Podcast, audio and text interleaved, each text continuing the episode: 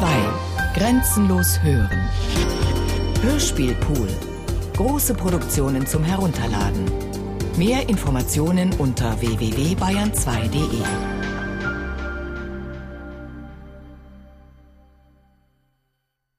Er hatte gehört, dass man bei Flugreisen vorsichtig sein musste. Er stellte sein Gepäck vor dem Abflugschalter ab. Als er sich wieder aufrichtete, fiel sein Blick auf den Uniformkragen der Stewardess, die dahinter saß. Er war ziemlich verkleckert. Tortenreste oder Marmelade vielleicht.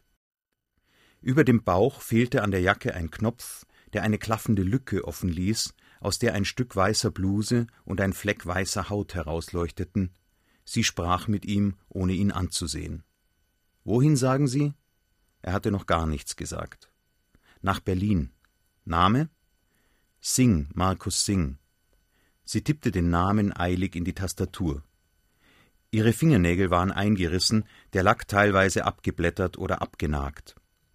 Sie sah vom Bildschirm auf und schenkte ihm zum ersten Mal einen Blick. Ihre Haare waren nachlässig zu einem Knoten gebunden, eine dicke Strähne hing ihr ins Gesicht. Vielleicht hatte sie eine schlimme Nacht gehabt, irgendeinen anderen Ärger, von dem er nichts wusste.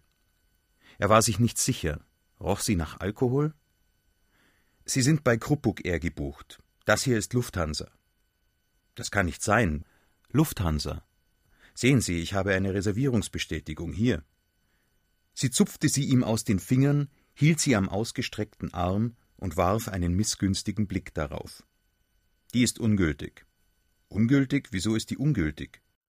Weil Sie auf Kruppuck Air gebucht sind, gehen Sie runter in Ebene F, da ist ein Schalter für die nicht registrierten Fluggesellschaften. Er hatte davon gehört, dass es unregistrierte Gesellschaften gab, Unregs, die zwar unschlagbar billig waren, aber mit Maschinen flogen, die keine noch so laxe Sicherheitskontrolle überstanden hätten. Im Bus hatte er ein Gespräch belauscht. Fliegen Sie bloß nicht mit Unregs, nur Inder und Chinesen. Entweder stürzen Sie ab oder Sie werden beklaut. Was sind Unregs? Sie fliegen wohl nicht so oft wie? Die Lufthansa-Stewardess klopfte mit der Faust auf die Tischplatte. Hallo, sehen Sie die Schlange da hinter Ihnen? Es geht weiter. Singh nahm sein Gepäck wieder auf, einen in Plastikfolie eingeschweißten Koffer und einen Rucksack und ging zu einem Lift mit einem Schriftzug über der Tür. Ebenen A bis G. Die Schiebetür stand ein Viertel weit offen. Dahinter war es dunkel. Er sah vorsichtig hinein. Der Schacht schien leer und stank unglaublich nach Pisse. Angewidert zog er den Kopf zurück und suchte nach einer Treppe. Er hatte noch eine knappe Stunde Zeit bis zum Abflug der Maschine, für die er eine Buchungsbestätigung besaß. Ebene F war eine Halle von der Größe eines Flugzeughangars, der Boden vollständig bedeckt mit wartenden Menschen und ihrem Gepäck und am anderen Ende mit bloßem Auge kaum zu sehen eine einzige Reihe mit Abfertigungsschaltern, von denen, wie es aussah, kein einziger besetzt war. Die Leute lagerten hier, als hätte es eine Katastrophe gegeben, nach der sie festsaßen. Sie schliefen in den merkwürdigsten Verrenkungen auf dem Boden, aßen aus zerknüllten Plastiktüten, verbargen erschöpft ihre Gesichter in den Händen, Kinder schrien, das Ganze hatte etwas von einer überfüllten Notaufnahme in einem Krankenhaus während einer Virusepidemie. Durfte er einfach so ans andere Ende der Halle gehen, ohne den Zorn all dieser Menschen auf sich zu ziehen, von denen zweifellos einige seit Tagen warteten? Etwa auf halber Strecke zwischen ihm und den Schaltern wurde an einem fahrbaren Stand Kaffee verkauft, Toffee Coffee.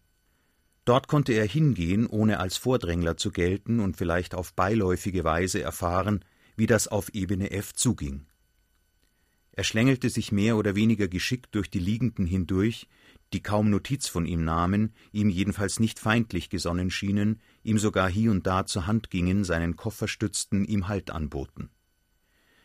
Im Nu war er beim Toffee-Coffee-Stand angelangt, eine blondierte, dürre Dame, so um die sechzig, stark geschminkt, mit einem speckigen Toffee-Coffee-Häubchen auf dem Kopf, las in irgendeinem Blättchen und ignorierte souverän seine Ankunft, sein frisches Lächeln, seine Versuche, Blickkontakt mit ihr aufzunehmen. So wurde das nichts, er sprach sie an. Äh, entschuldigen Sie?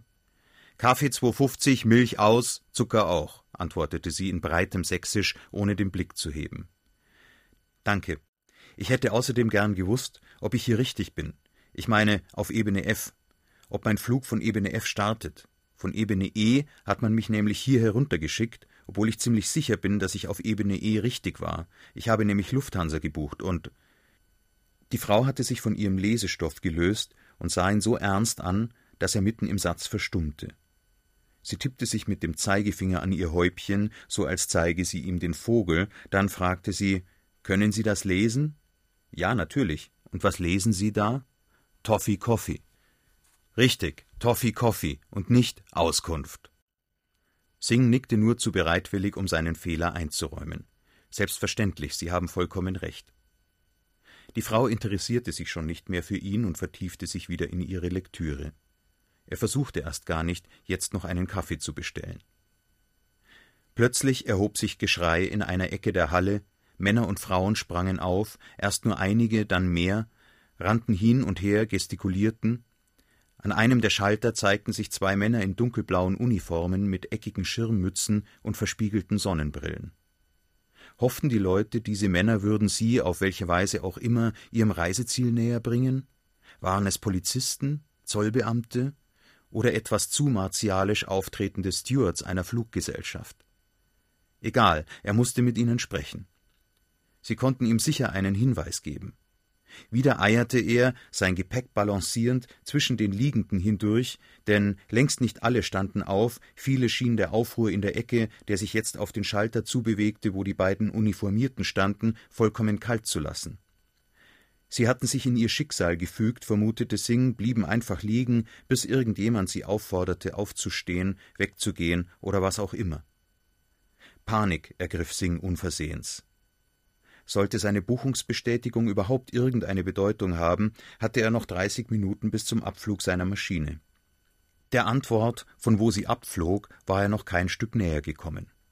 Er warf sich den Rucksack über die Schulter, zog die Papiere aus der Innentasche seines Jacketts und wedelte, während er auf die beiden Männer zulief, damit in der Luft, als würde das irgendetwas erklären. Die beiden, die ihn überhaupt nicht ansahen, standen einige Schritte hinter den Schaltern, unnahbar hinter ihren Sonnenbrillen und wechselten, wie es schien, ab und zu sparsam das eine oder andere Wort. Vor den Schaltern hatte sich die Menge versammelt und rief ihnen alles Mögliche zu. Es klang bittend, flehend, unterwürfig, nicht wütend, einige hoben Kinder in die Luft. Singh begab sich in den Pulk hinein, hielt seine Papiere hoch und rief Ich muss nach Berlin, ich muss nach Berlin. Ein junger Inder, vielleicht auch Pakistani neben ihm, sagte in nahezu akzentfreiem Deutsch Hier kommen Sie nicht nach Berlin. Wieso denn nicht? Hier gehen keine Flüge nach Berlin, nur internationale Flüge. Sind Sie sicher? Ich wurde von Ebene E hier heruntergeschickt, weil mein Flug angeblich von hier startet. Krupuk Air. Nein, das kann nicht richtig sein. Krupuk Air ist Ebene C. Woher wollen Sie das wissen? Krupuk Air fliegt überhaupt nicht nach Berlin. Glauben Sie mir, ich weiß das. Ich bin jahrelang mit dieser Fluggesellschaft gereist. Eine Stewardess von Lufthansa hat mir etwas anderes gesagt. Sie wissen, wie diese Leute sind, sagte der junge Inder oder Pakistani. Sie kennen sich aus, ja? Wer sind denn die beiden Männer da vorne? Das sind Security-Leute von der Sanitärfirma, die die Toiletten auf Ebene F seit über zwei Stunden verschlossen hält. Angeblich wegen Wartungsarbeiten.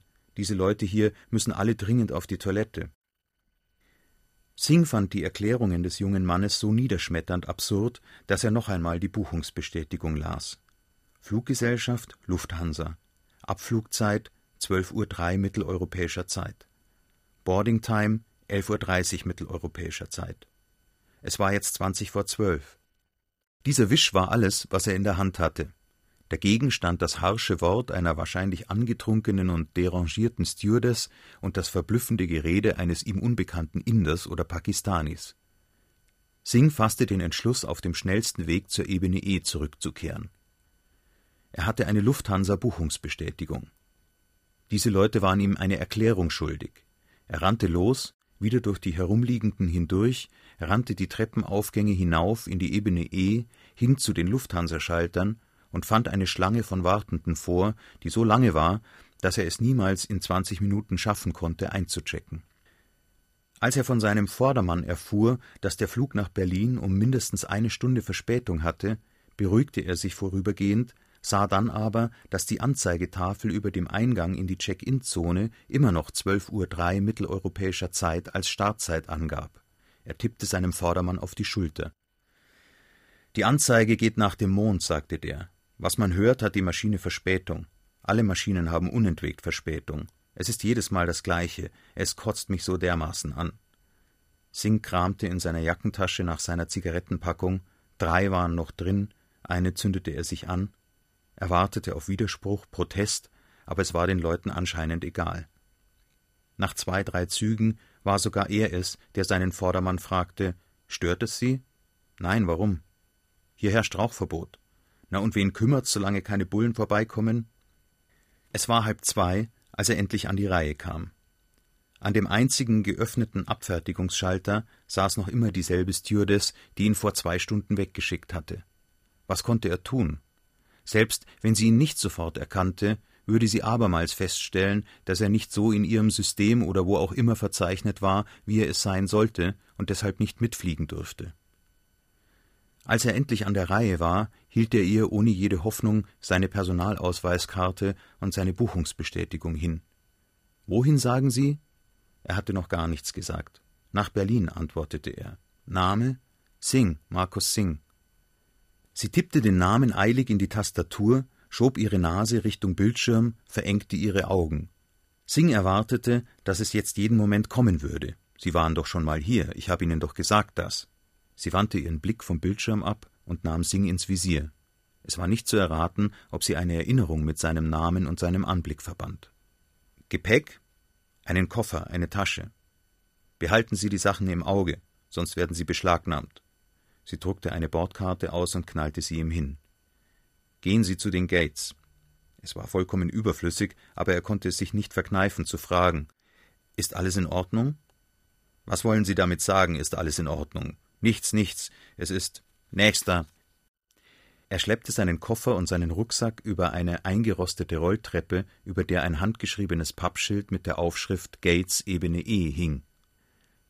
So erleichtert er war, endlich im Besitz einer Bordkarte zu sein, so besorgt machte ihn der Anblick der schier endlosen Warteschlange vor dem Zugang zu den Gates. Er stellte sich hinter einer chinesischen Großfamilie an, die zwischen Bergen von Gepäck in ein unentwegtes Gezänk aller mit allen verstrickt schien. Mühselige anderthalb Stunden vergingen, bis er die Sicherheitskontrollen erreichte. All die elektronischen Anlagen zur Durchleuchtung des Gepäcks, die Förderbänder, die Kameras und Bildschirme, die Metalldetektoren waren außer Betrieb.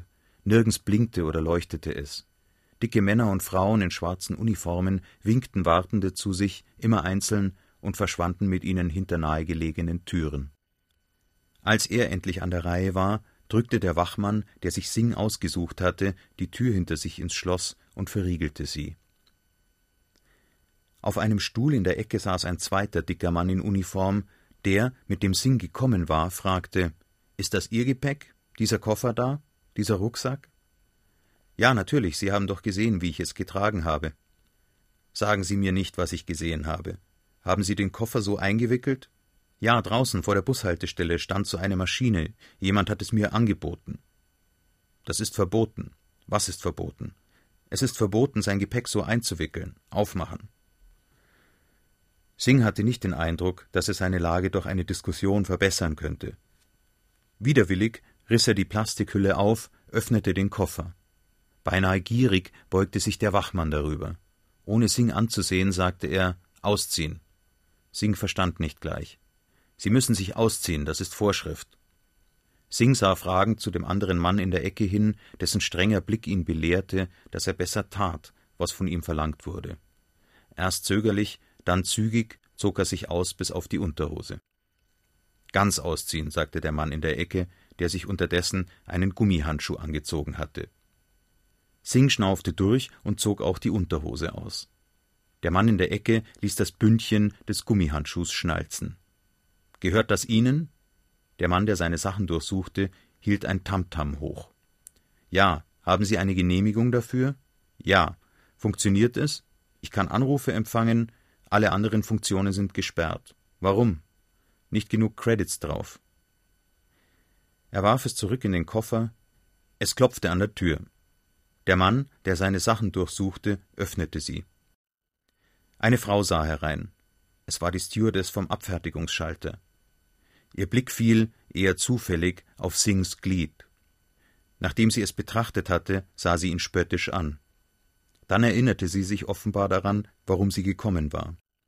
Sie sagte etwas zu dem Uniformierten, so leise, dass Singh es nicht verstand.